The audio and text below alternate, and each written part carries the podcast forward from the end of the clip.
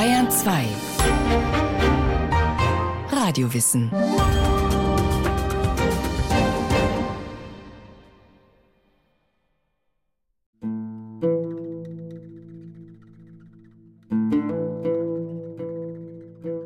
Eines Tages verließ Nasreddin Hodja sein Haus und begann etwas auf der Straße zu suchen. Seine Frau bemerkte das und fragte ihn, was suchst du, Hodja? Nasreddin erwiderte, ich habe meinen Ring verloren. Wo hast du ihn denn verloren? Ich habe ihn im Haus fallen lassen. Und warum suchst du ihn dann hier draußen? Weil es im Haus so dunkel ist und hier so hell. Ist einer, der so redet, ein Narr oder weise? Soll man über ihn lachen oder nach dem tieferen Sinn in seinen Worten suchen? Es gibt hunderte solcher Geschichten über den anatolischen Vorbeter, Richter und Straßenhändler Nasreddin. Sie spiegeln vor allem eins: das alltägliche, widersprüchliche Verhalten von Menschen. Nasreddin streute Hände voll Brotkrumen rings ums Haus. Was machst du denn da? fragte ihn jemand. Die Tiger fernhalten. Aber in dieser Gegend gibt es keine Tiger. Ja eben. Das Mittel wirkt, nicht wahr? Ein Querdenker ist er, ein Till-Eulenspiegel der orientalischen Kultur. Nasreddin Hoxha, wie er in der Türkei heißt, oder Mullah Nasruddin, wie er im iranisch-arabischen Raum genannt wird, hat stets den Schalk im Nacken und eine verborgene Botschaft im Gepäck. Eines Tages kommen zwei Leute zum Hodja, von denen der eine gegen den anderen Beschwerde führt. Vom Hodja wollen sie nun wissen, wer im Recht ist. Der Hodja hört den einen an und sagt, du hast recht. Dann hört er den anderen an und sagt, du hast auch recht. Es kann doch nicht sein, Hodja, dass beide recht haben, widerspricht seine Frau. Du hast auch recht, Frau, erwidert der Hodja. Die Geschichten hinterfragen eingefahrene Denkweisen und Handlungsmuster. Dabei erscheint Nasreddin naiv und weise zugleich, voll Gottvertrauen und von klugem Verstand. Als Nasreddin Hodja einmal in einem Dorf zu Gast war, fragte der Dorfälteste ihn: Wer ist mächtiger, der Herrscher oder der Bauer? Natürlich der Bauer, antwortete der Hodja. Der Herrscher würde vor Hunger sterben, wenn der Bauer ihm kein Getreide gäbe.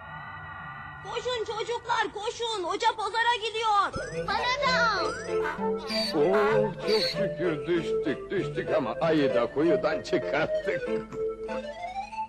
Bei mir persönlich war es so, dass ich von meinem Vater schon in den späten 60er Jahren, als ich ein kleines Kind war und schon lesen konnte, dann ein Buch geschenkt bekommen hatte in deutscher Sprache. Das waren so die Schwänke und Witze, Erzählungen, Anekdoten von Nasreddin, die in einer deutschen Ausgabe erschienen sind. Der Historiker und Turkologe Hayrettin Aydin. Und ich kann vielleicht sagen, dass eigentlich jeder, der in der Türkei aufwächst, beziehungsweise dann auch einen türkischen Hintergrund hat, schon in seiner Kindheit Nasreddin Hoxha auch begegnet und der begleitet einen irgendwo auch im Verlaufe seines weiteren Lebens als eine Person, der man sehr viel ja, Humor, Esprit, Ironie und sonstige Fertigkeiten auch zugeschrieben hat auf bestimmte Situationen im Leben, Widrigkeiten, mit Humor, teilweise mit Ironie auch zu reagieren. Seit alters her haben sich Menschen Geschichten erzählt, um Lebensweisheiten weiterzugeben. Auch große Religionsstifter wie Jesus oder Buddha haben ihre Lehre in Gleichnissen und Bildern vermittelt. Nasreddin der Narr aber würzt alles mit einer Prise Witz. Er akzeptiert die menschliche Unzulänglichkeit und stürzt allzu fromme vom selbst errichteten Sockel. Er ist so, wie er ist. Und seine Art, offen und ehrlich seine Meinung zu sagen, teilweise ehrlich im Sinne von, dass er mit ja, geistreichen, hintergründigen Äußerungen Menschen auch versucht, zum Nachdenken anzureden. Als Mullah Nasreddin nach der Gebetszeit aus der Moschee kam, saß ein Bettler am Straßenrand und bat um Almosen. Es ergab sich folgende Unterhaltung. Bist du verschwenderisch? fragte der Mullah. Ja, Mullah, sagte der Bettler. Sitzt du gerne herum, trinkst Kaffee und rauchst? Ja. Ich nehme an, du gehst jeden Tag gern in die Badestuben. Ja. Und machst dir wohl auch das Vergnügen, mit deinen Freunden eins zu trinken? Ja, all das macht mir Spaß, sagte der Bettler. So, so, sagte der Muller, und er gab ihm ein Goldstück. Ein paar Meter weiter saß noch ein Bettler. Er hatte das Gespräch mit angehört und bettelte aufdringlich um Almosen. Der Muller fragte auch ihn: Bist du verschwenderisch? Nein, antwortete der Bettler. Trinkst du gern Kaffee und rauchst? Nein. Ich nehme an, du gehst jeden Tag gern in die Badestuben. Nein. Und machst dir auch den Spaß, mit deinen Freunden eins zu trinken? Im Gegenteil, ich möchte nichts anderes als ganz bescheiden leben und beten, antwortete der Bettler. Daraufhin gab der Muller ihm eine kleine Kupfermünze. Aber warum? jammerte der Bettler. Gibst du einem sparsamen und frommen Mann nur einen Pfennig, während du dem Verschwender eine Goldmünze geschenkt hast? Ach, antwortete der Muller, seine Not ist größer als deine. Welche historische Person hinter der Schelmenfigur steckt, ist ungewiss. Wissenschaftler gehen aber davon aus, dass im 13. Jahrhundert in Anatolien tatsächlich ein Nasreddin gelebt hat, um dessen Person sich die Erzählungen ranken. Die Würde des Imam habe er von seinem Vater geerbt. Zum Studieren sei er in der Derwischstadt Konya gewesen, dann, im Alter von etwa 30 Jahren, sei er in seine Wirkstätte Akshe hier, die Weiße Stadt, etwa 100 Kilometer nordwestlich von Konya, übersiedelt und habe dort als Richter und Imam gearbeitet. Hayretin Aydin, Imam kann im Grunde genommen jeder auch werden, der den Ritus auch praktizieren kann, der weiß, wie man als Vorbeter in Erscheinung tritt.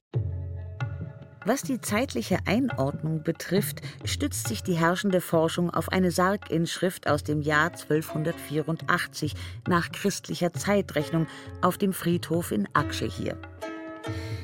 Dort heißt es, dies ist das Grab des Verewigten, dem Verzeihung gewährt worden ist, des hochehrwürdigen Nasreddin. Er bedarf des Erbarmens seines Herrn, des Verzeihenden. Das Grabmal Nasreddins ist ein kleiner Turm aus Marmor, von drei Seiten her zugänglich. An der vierten Seite aber steht ein Eisentor mit einem großen Schloss verhängt. Nur scheinbar sichert das Tor, was nicht zu sichern ist. Aber Akshe hier ist nicht der einzige Ort, wo der überlieferte Schwankheld als Touristenattraktion vermarktet wird, sagt Ulrich Marzolf, Islamwissenschaftler und Experte für die narrative Kultur im Orient an der Göttinger Universität. In der Türkei kann man Nasreddin eigentlich nicht entrinnen. Also ob man jetzt in Istanbul auf eine Fähre geht und am Ablegestand schon an den Kiosken Nasreddin Hoxha Ausgaben in Sprachen von Französisch bis Japanisch kaufen kann, oder ob man durchs Land fährt und dann und wann mal große Denkmäler für ihn sieht, eines der bemerkenswertesten Denkmäler finde ich noch die Statue vor dem Hauptbahnhof von Ankara, in der dargestellt ist, wie Nasreddin rittlings auf einer hethitischen Chimäre sitzt. Das heißt also einem Mischwesen mit äh, Vogelkopf, Löwenkörper, Flügeln, rittlings, wie er normalerweise auf dem Esel sitzt. Handschriftliche Überlieferungen der Anekdoten existieren im Türkischen bereits im 15. und 16. Jahrhundert. Die erste gedruckte Ausgabe mit immerhin schon 134 Kurzgeschichten erschien in der Mitte des 19. Jahrhunderts. Da wurde eben Drucktechnik eingeführt und die Drucktechnik hat dahingehend gewirkt, dass ganze Geschichten verpflanzt werden konnten, weitergegeben werden konnten in der Überlieferung von der Türkei in den iranischen Raum, in den mittelasiatischen Raum, in den Kaukasus. Und dann sind die Geschichten, die entweder ursprünglich auf Türkisch oder ursprünglich auf Persisch waren, in die entsprechenden Sprachen der Regionen übersetzt worden und aus den gedruckten Ausgaben dann natürlich wiederum in die mündliche Überlieferung eingeflossen. Durch Vorlesen, durch Zuhören, durch Nacherzählen. Das ständige Wechselspiel der beiden Überlieferungsarten. Der Nasreddin frühere Jahrhunderte sei allerdings nicht der Sympathieträger gewesen, der er heute ist. Eines Tages war Nasreddin Hodja in der Moschee und vögelte seinen Esel. Ein Mann, der das sah, spuckte auf den Boden. Da rief der Hodja unwillig, wenn ich nicht gerade etwas zu tun hätte, würde ich dich schon lehren, hier nicht hinzuspucken. Dann haben wir in den ganz frühen Quellen, türkisch seit dem 16. Jahrhundert erhalten, das, was offenbar damals als derber Scherz sehr geschätzt war, also die ganzen sexuellen Anekdoten von Nasreddin mit seinem Esel und Nasreddin mit irgendwelchen Frauen und Nasreddin, wie er den Joghurtsack hernimmt, um seine sexuelle Lust zu befriedigen. Was dann aber passiert ist im Laufe der Zeit, ist, dass die groben Anekdoten, und da geht es um Sexualität, da geht es um Skatologie, da geht es auch um Blasphemie, dass die immer mehr ausgedünnt worden sind. Und insbesondere seit den Druckausgaben des 19. Jahrhunderts ist Nasreddin dann bewusst, muss man sagen, umgestaltet worden zu einem ganz, ganz liebenswerten Narren, also jemand, der ein bisschen tölpelhaft sich benimmt, aber im gleichen Atemzug auch tatsächlich große Weisheiten verbreitet. Die Zahl der bekannten Anekdoten wuchs enorm, weil der Figur des Nasreddin im Laufe der Zeit auch die Erlebnisse anderer Schelme zugeschrieben und immer neue Episoden dazu erfunden wurden. Manche stammen aus der arabischen Literatur des 9. Jahrhunderts, andere aus osteuropäischen Quellen aus einer Zeit lange bevor der historische Nasreddin gelebt haben könnte. Damit ist auch der Anspruch der Türkei, dieser weise Narr entstamme ausschließlich ihrer Kultur, weitgehend hinfällig. Nasreddin ist eine kosmopolitische Legende man geht, glaube ich, damit sehr kreativ um. Und genau äh, so geht eigentlich auch ein Individuum, so kenne ich es jedenfalls von mir selber damit um, indem er Geschichten von Nasreddin Hoxha dann um eigenes dann auch ergänzt, sodass sie dann so eine individuelle Variante auch werden. Nicht? Und wenn man dann nochmal nachschaut im Buch, stellt man fest, dass man äh, selber was hinzugedichtet hat. Die Anekdoten sind nicht nur ins Arabische und Persische übersetzt, sondern auch ins Russische, Serbische, Griechische und Armenische, zudem in asiatische, afrikanische und europäische Sprachen. Der Spaßvogel Nasreddin hatte sich zur Projektionsfigur für nahöstliche Weisheiten und philosophische Kurzgeschichten, für Skurriles und Frivoles entwickelt. Selbst Goethe erzählt in seinen Noten und Abhandlungen zum besseren Verständnis des westöstlichen Divans eine Geschichte über den orientalischen Schalk. Bei ihm heißt er Nusreddin Khodscha und fungiert als Zeltgenosse des Mongolenherrschers Timur. Timur war ein hässlicher Mann. Er hatte ein blindes Auge und einen lahmen Fuß. Indem nun eines Tages der Khodscha um ihn war, kratzte sich Timur den Kopf, denn die Zeit des Barbierens war gekommen. Nachdem der Kopf geschoren war, gab der Barbier wie gewöhnlich Timur den Spiegel in die Hand. Timur fand sein Ansehen gar zu grässlich. Darüber fing er an zu weinen. Auch der Chodja fing an zu weinen. Hierauf trösteten einige Gesellschafter den Timur, er hörte auf zu weinen, der Chodja aber hörte nicht auf, sondern fing erst recht an, weiter zu weinen. Endlich sprach Timur zum Chodja: Höre, ich habe in den Spiegel geschaut und habe mich sehr hässlich gesehen. Darüber betrübte ich mich. Und warum weinst du noch ohne Aufhören? Der Chodja antwortete: Wenn du nur einmal in den Spiegel gesehen und bei Beschauung deines Gesichtes es gar nicht hast aushalten können, dich anzusehen. Was sollen wir denn tun, die wir Tag und Nacht dein Gesicht anzusehen haben? Nasreddin spricht unliebsame Wahrheiten völlig unbefangen aus. Trotz der starken Hierarchisierung der Gesellschaft fürchtet er höher stehende Personen nicht. Fast hat es den Anschein, als nehme er Standes- und Klassenunterschiede gar nicht wahr, als spiele sich sein Leben jenseits der gesellschaftlichen Regeln ab. Ein Nachbar gibt ein festliches Essen, zu dem auch der Hodja eingeladen ist. Der Hodja ist nicht besonders elegant gekleidet, eine große Festgesellschaft hat sich versammelt, aber niemand beachtet ihn. Das ärgert ihn sehr, und er eilt nach Hause, um seinen Kaftan mit dem Pelzkragen anzuziehen. Diesmal stehen alle auf, um ihn zu begrüßen, und er wird mit größter Ehrerbietung ans Kopfende der Tafel geleitet. Nachdem er dort Platz genommen hat, packt er seinen Pelzkragen und sagt Greif zu, mein Pelz, greif zu. In den Anekdoten ist Nasreddins Haus bescheiden. Mal lebt er allein, mal kann er sich nicht zwischen zwei Frauen entscheiden, mal ist er mit einer gefräßigen Xantippe verheiratet, mal mit einer Witwe, die ihren ersten Mann nicht vergessen kann. Nasreddin hat Streitigkeiten mit seinen Nachbarn, er verliert Wetten und bekommt ungebetene Gäste. Sein Leben ist voller Allerweltsprobleme. Doch selten finden Menschen so originelle Lösungen wie er. Eines Nachts schleicht sich ein Dieb in das Haus des Hodja und rafft zusammen, was er finden kann. Der Hodja in seinem Bett sieht den Dieb, ist aber mucksmäuschenstill. Der Dieb stopft die Sachen in einen Sack und verlässt das Haus. Da steht der Hodja auf und läuft ihm nach. Als der Dieb sieht, dass der Hodja ihn verfolgt, bleibt er stehen. Hey, warum verfolgst du mich? fragt er. Ziehen wir denn nicht um? fragt der Hodja zurück. In der zweiten Hälfte der 1970er Jahre beriefen sich türkische Linke auf Nasreddin und warfen ihrer Regierung vor, zwar pro forma Tore gegen imperialistische Bestrebungen der USA zu errichten, aber letztlich völlig offen zu sein, so wie des Hodschas Grabstätte in Akşehir. Tatsächlich putschte das türkische Militär 1980 mit Unterstützung der NATO und der USA und verhängte über das Land den Ausnahmezustand. Im Iran versuchten konservative Politiker, sich Nasreddins zu entledigen. Erzählforscher Ulrich Marzolf. Also in Iran haben wir auch einen Nasreddin Hodja, der heißt dann nicht Nasreddin Hodja, sondern er heißt Mullah Nasreddin.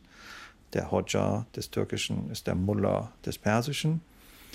Und zumindest seit dem 19. Jahrhundert war die Figur sehr, sehr weit verbreitet, sowohl in schriftlichen Ausgaben als auch in der mündlichen Überlieferung. Das ging im Wesentlichen bis zur iranischen Revolution.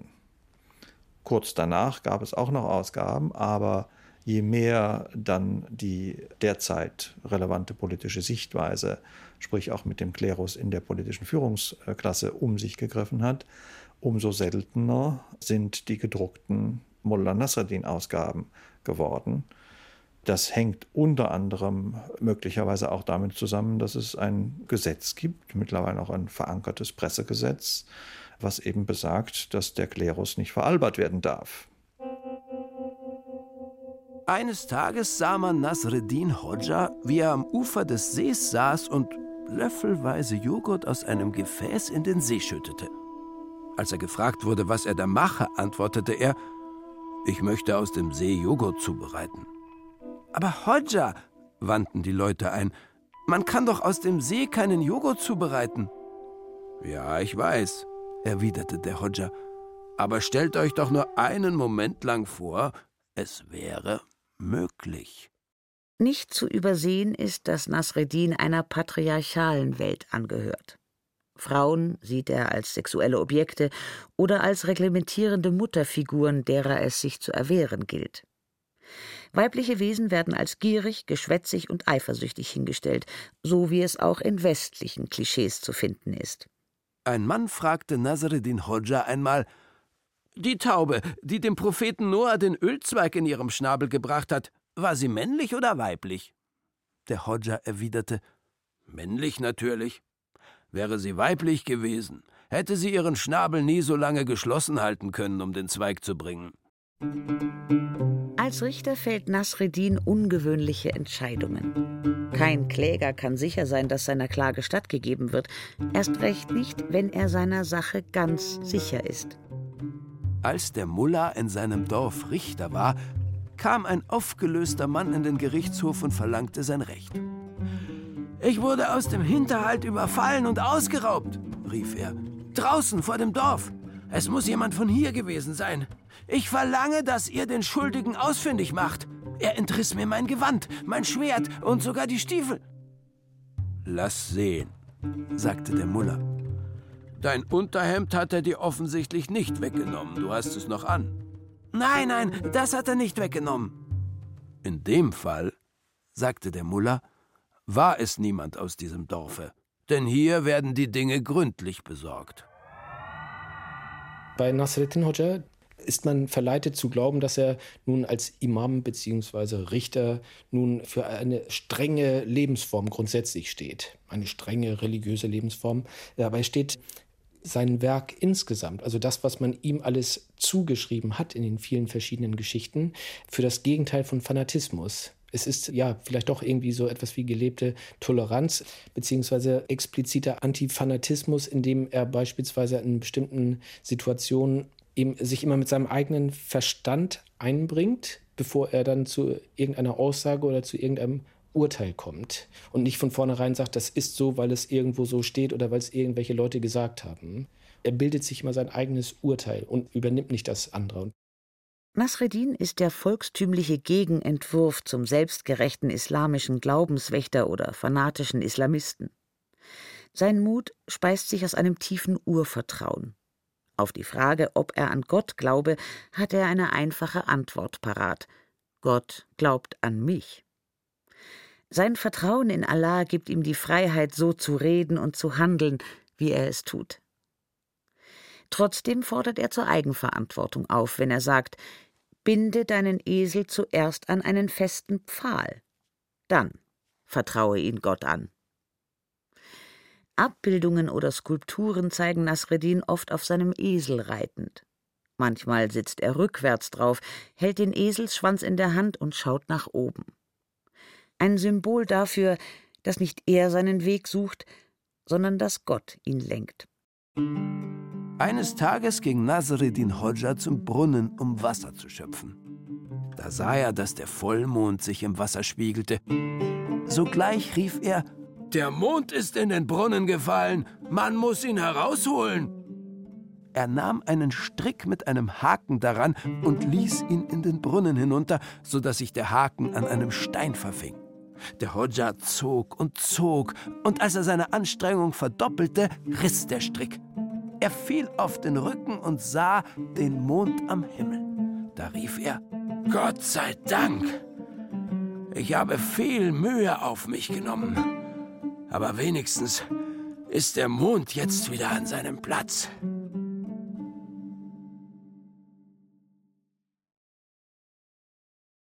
Sie hörten Nasreddin, ein muslimischer Eulenspiegel von Mechthild Müser. Es sprachen Christiane Rosbach und Burkhard Dabinus, Ton und Technik Fabian Zweck, Regie Eva Demmelhuber. Eine Sendung von Radio Wissen.